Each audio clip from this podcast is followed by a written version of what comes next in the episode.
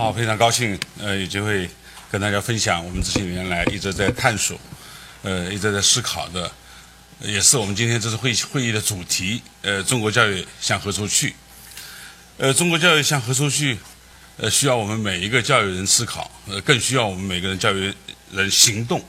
所以我今天跟大家分享的就是我这十五年来一直在做的一件事，就是新教育。那么这个题目就是新教育的一个重要的主题。过一种幸福完整的教育生活。那为什么我们把这个作为我们新教育的一个重要的主题？啊，大家都很知道，第一，我们的孩子不幸福，我们的老师不幸福，我们的父母不快乐，这是中国教育面临的一个很大的问题。所以我们往往用脚来选择我们来到了这里读书，呃，我们用脚来选择，呃。进了各种各样的私立学校，进了，呃，甚至于自己来办了很多，呃，在中国有很多小规模的，甚至于在家学习的学校。那么，教育本来是应该是一件非常快乐的事情，《论语开宗明义》第一句就是“学而时习之，不亦乐乎？有朋自远方来，不亦乐乎？”所以，把教育、把快乐、幸福还给孩子，这是我们教育首先要做的一件事。第二，我们的教育不完整，因为。我们的教育只为分数存在，只为考试存在。所有的一切努力，就是为了让孩子考个考个好成绩，上个好学校，呃找个好工作。这是我们教育的唯一的追求。那么这样的方向就错了。所以我们要培养的是一个完整的人，应该让人成为他自己。那么最好的教育就是应该让人成为他自己。所以，怎么样做到这两条，过一种幸福完整的教育生活？那么我们这些年来一直在努力的探索。那么很多人都问我，他说你做的是新教育，那么我们做的都是旧教育了吗？事实上，我们知道新教育它是一个，呃，一百多年前呃发源于欧洲的一场教育教育改革的运动。那么这场改革的运动和我们新教育的目标有很多的相似性。更重要的是，在新教育这个历史历史长河中，有很多伟大的教育家，很多伟大的教育思想家一直在探索着。那么。但是，他有个直接的导因，就是我觉得和这两本书有很大的关系。第一本书就是管理大师德鲁克。那么在十六年前，一九九九年，我读到了这本书。那么这本书里面讲的德鲁克有一天去看望他的导师熊彼特，熊彼特就跟他说：“他说我现在到了这样一个年龄了，我才知道，仅仅靠理论流芳百世是不够的，除非你能够改变生活。因为当时我呃刚刚到苏州市担任分管文化教育的副市长不久。”还沉还还沉浸在过去在大学里教书的那样一种生活，就是出版写作是吧？这个获奖，呃，拿项目，那就是我的唯唯一的目标。所以我很早就实现了这个目标，成为当时中国最年轻的教授。但是这些拿到以后对我又有什么用呢？我有没有改变我们的教育现状？所以我到了政府工作以后，更加深切地感受到大家对教育的抱怨不满，所以。改变行动，呃，成为我一个新的一个人生的目标。那么，第二年我写了一本书，叫《我的教育理想》。这本书在国内的出版以后，应该说引起了还是很大的反响。因为通过一年多的反思和到学校的一线的田野的调查，那么我对未来的中国教育提出了我自己的一些想法：什么是理想的学校？什么是呃理想的老师？什么是理想的孩子？那什么是理想的道德教育？什么是理想的志愿等等？那么这本书出版以后，在中当时教育界还是引起很大的反响。这个中国教育理论盗版书大概从这本书开始。这个呃，有一次我到山东呃，到湖南的浏阳，那个当地教育局长跟我说，所有的这个这个老师六千名老师人人手一册。他很多老师说，读了这本书太兴奋了，中国教育就需要这样的呃。这样一个模样，但是也有老师看了以后跟我说：“周老师不看你的书也罢，看了以后更痛苦，因为和现实的反差更大了。知道有这么个好东西在那儿，很多老……那我说你们既然认同这样一个理想，为什么你们不去做呢？为什么不从你的教室里开始呢？关起你的教室的门，你就是国王，你应该能做到。很多老师说，很多校长说，我们带着镣铐铐。怎么能够行动？那我说带着镣铐，同样可以跳出精彩的镣铐舞啊。我说教育的智慧就在于在现有的制度中去寻求最大的发展空间。当然，制度本身是需要变革的。事实上，我们发展了，制度本身也会随之相应的变化。有很多老师说你讲起来轻松，你来弄个学校给我看看，这样就给我一个很大的 challenge，就是说我必须要做个学校出来。所以这样我就开始走到学校，从苏州的第一所玉峰实验学校开始了新教育实验的探索。那么新教育实验最初呢，我们做了五件事。当最初的有五个行动，现在我们已经发展到十个行动。那么这十个行动。第一个叫营造书香校园，就是倡导阅读的；第二个师生共写随笔，倡导反思的；第三个聆听窗外声音，呃，强调学校要和社会的这个这个接轨的；第四个培养作为口才，强调学生的交往和口头表达能力，因为这是中国人最缺乏的；第五个构建理想课堂，我们要提高课堂的教育效率，所以新教育研究出了自己的一套理想课堂的构架。第第六个，呃，建设数码社区，因为这是个网络的社会，我们必须要懂得利用网络来改改变我们的教育。第七个，推进每月一次，就是新教育，我们一年十二个月，每一每个月一个主题，培养一个好的习惯。这个第八个，我们是呃缔造完美教室，就是新教育的教室跟其他教室不一样，我们从给教室一个美丽的命名开始，比如说我们不叫一二班、三四班，我们叫毛虫班、蝴蝶班。然后给给这个班孩子们跟老师们共同去呃命名，然后共同赋予它意义，然后给它班徽、班歌、班诗，然后班级日志，然后班级叙事，然后班级的生命叙事剧，这整个一套德育的体系、班级教育的体系，我们给它改变了。然后第七，我们研发作为课程，新教育提出了自己的课课程的构架，这个构架就是以生命教育作为一个基础。我们我们今年暑期会正式出版新教育的生命教育的教材，从幼儿园一直到高中，我们把人的生命分成自然生命、社会生命和精神生命，围绕着这三重生命，我们提出了拓宽生命的长宽高。呃，然后第九个行动，我们是呃第十个行动就是家校合作共育。我们认为家庭教育实际上在人的发展中起着非常关键的作用，所以这十件行动我们在扎扎实实的去推进。呃，有人问说：“朱老师，你为什么做这十件事？”我说：“很简单，这十件事就是中国教育最缺的。那么，它不是一个严格的理论的体系，它是个行动体系，它是个行动的逻辑，就根据这个去改造我们中国的教育。那么，那么新整个新教育实验有这么几个特征，我觉得这也是呃新教育实验这些年来在中国蓬勃发展的一个非常重要的原因。呃，新教育实验由于它的实践性很强。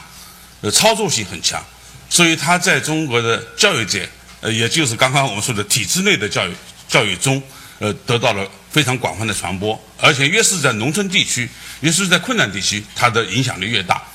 那么，这个现在目前中国已经有三千多所学校参与了我们的实验，有三百多万的教师和学生参与了我们的实验，应该说是中国目前民间规模最大的一个。呃，一教育教育变革运动。那么第一个特点，我觉得新教育实验就是它架起了理论研究者和实践者、一线教师之间的一个桥梁。这个我有个大学同学，现在在这个波士顿的这个麻州大学担任教育系教育领导系的系主任严文帆教授，他就跟我说，因为他连续十年参加了我们的新教育的大会，他说，你们解决了一个连美国人都很都很。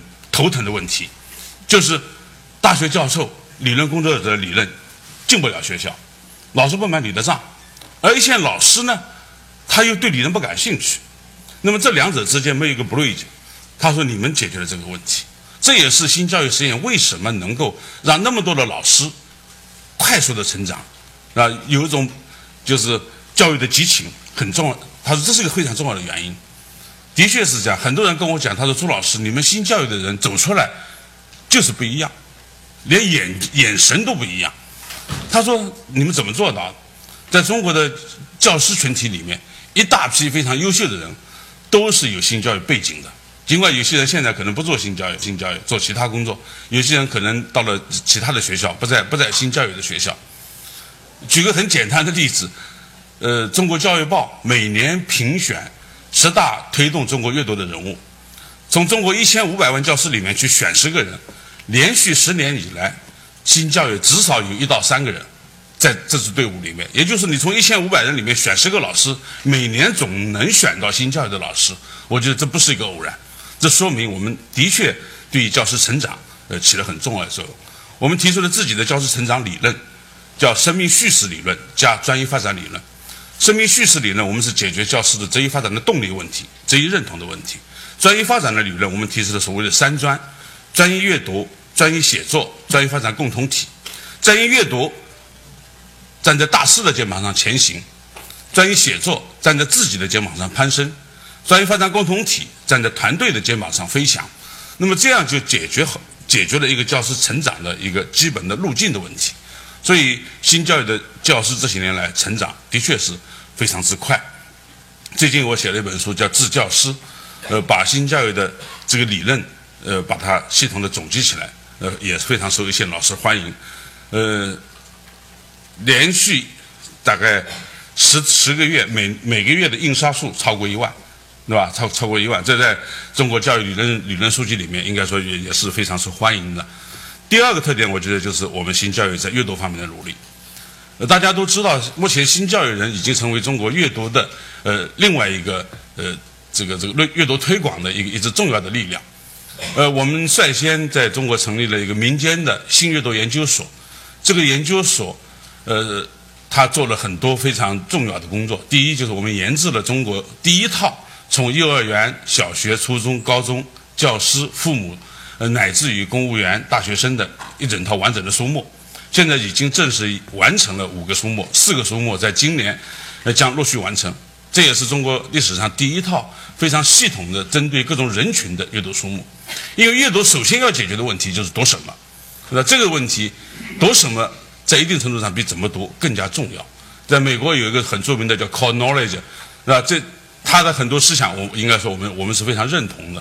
那因为的确在有限的时间内，怎么样去读那些最伟大的著作，呃，把最呃美好的东西给最美丽的童年，这是我们新教育一直在思考的问题，所以解决了一个读什么的问题。第二，呃，我们用很多有效的方法，比如说我们在中国比较早的提出了儿儿童阶梯阅读的理念。那我我们认为儿童他是一个有阶梯的阅读过程，不同的儿童他应该阅读不同的著作。同时，我们提出了晨诵、午读、默醒的儿童生活方式。新教育的学校每天早晨是用一首诗开启新的一天黎明的。那最近我们的一一整套从幼儿园到高中的晨诵教材将陆续出版。那么，我我们的这个晨诵和中华经典诵读不一样，和华德福的每天早晨的这个诵诗也不一样。那有着完全中国本土特征的这样一个晨诵。那么每天这个不一样。有孩子过生日，我们会有生日的诗歌。呃，桃花开了，我们有桃花的诗歌；荷花开了，荷花的诗歌。然后在低端，我们是童谣、儿童诗歌；到了中端，我们唐诗宋词；再往上，那我这个我就是我我就是我们有呃西方的一些经典的诗歌，也有中国这个最这个最重要的经典。那么这样就是整个阅读的体系，我们把它构建起来了。特别是针对教师的阅读，那么我们专门还这个这个成立了这个这个。呃，新教育的教师读书会，这是我们的我我我觉得是第二个比较重要的特征。第三个比较重要的特征就是，呃，新教育它是一个民间的那草根的一个自下而上的教育变革。因为中国的教育改革有自上而下的，比如说新课程改革。那么新课程改革自上而下的特点就是说，它推广起来很快，因为中国是一个强政府，政府的力量很很很很大，它一下子可以全覆盖。但是它的问题就是说，它很难真正的落到地上。那么，对付官僚主义最有效的办法就是形式主义。所以，形式主义它对付你自上而下的改革，那么表面上是做了，但事实上并没有真正的改变我们的教育的生态。那么，还有一种是学者推动的教育改革，在中国也有也也有这样的范例。那么，学者推动的这个这个改革呢，往往它缺乏。和第第一种改革一样，它也也也也有一定的局限性，那也有一定局限性。所以新教育它是来自于民间的。然后它重要的是不是是不是我们把一套完整的东西给我们的学学校给我们的老师？实际上我们我一直说我们是熬制一锅石头汤，就是大家一起来做的。很多想法是在实践中不断完善的。比如说我们一开始只有五大行动，现在是十大行动，它本身在不断的发展之中。新教育每年攻克一个高地，啊，就是我们每一年组织组织我们的专家力量。那我们为此专门成立了新教育研究院，中国的一个民间的教育研究机构。这个呃，那么把国内的一些优秀的力量组织起来，来研发一些重要的问题。比如说，去年我们就是做的生命教育，因为我们知道，在在中国，整个生命教育是没有进入正式的学校体系之中。那么，安全的问题、健康的问题、职业生涯发展的问题、心理的问题，整个都非常的零碎。没有一个系统的，那么我们用几年的时间来准备、来研发，那么把这套教材出来了，提出了我们自己的生命教育理论。再比如说，前年我们是研究艺术教育，我们研究艺术教育以后，我们就发现实际上艺术教育问题很大，所以我们对整个艺术教育进行了重新的梳理，把艺术作为整个教育过程的全程、全学科这样这样一个综合性的综合艺艺术教育的这样一个这样一个这样一个体系。所以这些东西都是，呃，不是我们研究者，呃，把我们研究成果、既定的研究成果简单的复制或者说推广到学校去，而是学校实践者跟研究者共同来创造的这样一个过程。所以我们每每我们定出我们的主题以后，我们就要求我我们的实验学校、三群学校去探索，然后探索以后，比如说我们每一年上半年四月份，我们会召开一个新教育开放周。就把我们一线老师的探索集中起来，在我们江苏的海门，我们一个新教育研究院的培训中心在这来呈现。那么大家来呈现、来交流、碰撞，这样子我们把大家的好好东西就写进我们在七月份，每年七月份我们就全国一次新教育大会来把它写进我们的主报告。那这这份主报告大家都认为是对某一个教育问题。这个比较最高水平的一个系统的思考和梳理，所以我们专门也出了一本书，叫《新教育年度报告》，大家有时间可以去看看这本书。这个第四个特点，我觉得新教育的特点就是它构建了一个家庭和学校之间的一个非常好的桥梁。因为教育的问题是事实上，呃，今天这个这个接我们到这儿来的司机，他也讲这个问题，那他很有体会。他说：“这个你们做教育啊。”首先要去教父母，那教孩子没用，那他说父母的问题不解决，教育的问题不解决。你像作为一个朴素的一个司机，他都意识到这样的问题，我觉得他说的很对。你看去研究大脑的图里，你就发现二到六岁的时候，人大脑的这个突触是建立最频繁的时期，最有效的时期，也就说明教育事实上儿童时期是最关键的。那么儿童来到这个学校的时候，他的认知风格、行为特征，是吧？很多东西都已经初步形成了，所以你是在他的这个半成品上进行重新加工的过程。那么，而且他本身父母亲还在用大量的这个这个精力、时间，是吧？用各种方法去影响他的孩子，所以父母跟孩子他们本身之间是互动的，是相互影响的。那么，我们为此专门成立了一个新父母研究所，那最近我们还建立了新家庭教育研究院。那我们和一家上市公司合作，一起建立一个新家庭教育研究院。我们准备在家庭教育方面要做更深入的研究。那我们建新父母学校，同时我们在全国各地已经成成立了将近五十个萤火虫工作站。就这个萤火虫工作站，也是一个民间的父母亲和教师自发组织的，在区域性的推进亲子游戏、亲子互动、亲子共读的这样一个，也是一个民间的这样这样一个组织。目前应该说效果很好，每一天。他们都会通过网络线上线下进进行分享，全国大概现在有将近五万名父母亲参与了我们这样一个活动，所以，呃，我我觉得这也是我们很有特色的一个活动。最后一个特色就是我们新教育实验的，呃，用现代技术和网络来传播我们的理念和思想。呃，大大家很这个很奇怪，说朱老师，你们新教为什么影响那么大？实际上和新教育最早的利用网络有很大的关系。我们在二零零二年就建设了自己的网站——教育在线网站。呃，很遗憾的是，我们这个网站一直没有走商业化的路线，否则早就该上市了。也跟我们同时的中文在线，我们叫教育在线，它叫中文在线，现在已现在已经上市了，是吧？那么，但是到目前为止，我们一直在坚持通过网络的策略来传播，网络的策略来传播思想。我们的老师的深夜学校，他们的成果都是在网上呈现，就是他做不了假，因为他每天做的活动，我们在网上可以可以监控他，他他做了什么，是过程性的管理。同时，我们的老师通过网络学习，我们自己专门办了一个新教育网络师范学院。那我我上学期我这我我我我每个月也在上面做一个这个这个这个这个呃上课。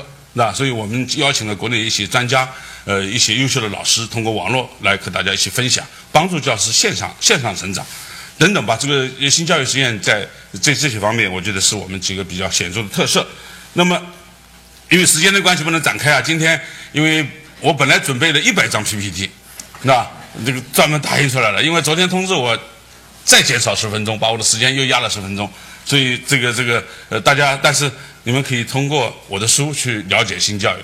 这是一套刚刚在美国出版的麦克劳希尔出出版的我的一套教育作品，十六卷，其中呃有《我的教育理想》这本书的英文版，有我的教育观，呃我我的阅读观，就是我对阅读的问题的一些思考。为什么新教育这么重视阅读？我一直提出，一个人的精神发育史就是他的阅读史。一个民族的精神境界取决于这个民族的阅读水平。一个没有阅读的学学校。永远不可能有真正的教育。一个书香充盈的社会，是吧？城市，那？才能成为一个真正的美丽的精神家园等等。这个在我的《阅读观》这本书里面。另外，这这套书里面有七本，就是讲新教育的，《中国新教育》《新教育讲演录》《新教育对话录》。呃，有写在新教育的边上，走在新教育的路上。呃，所以大家可以通过这个这个网络去看这一套麦克劳希尔刚刚出版的我的一套十六卷的这样这样一个作品。谢谢大家。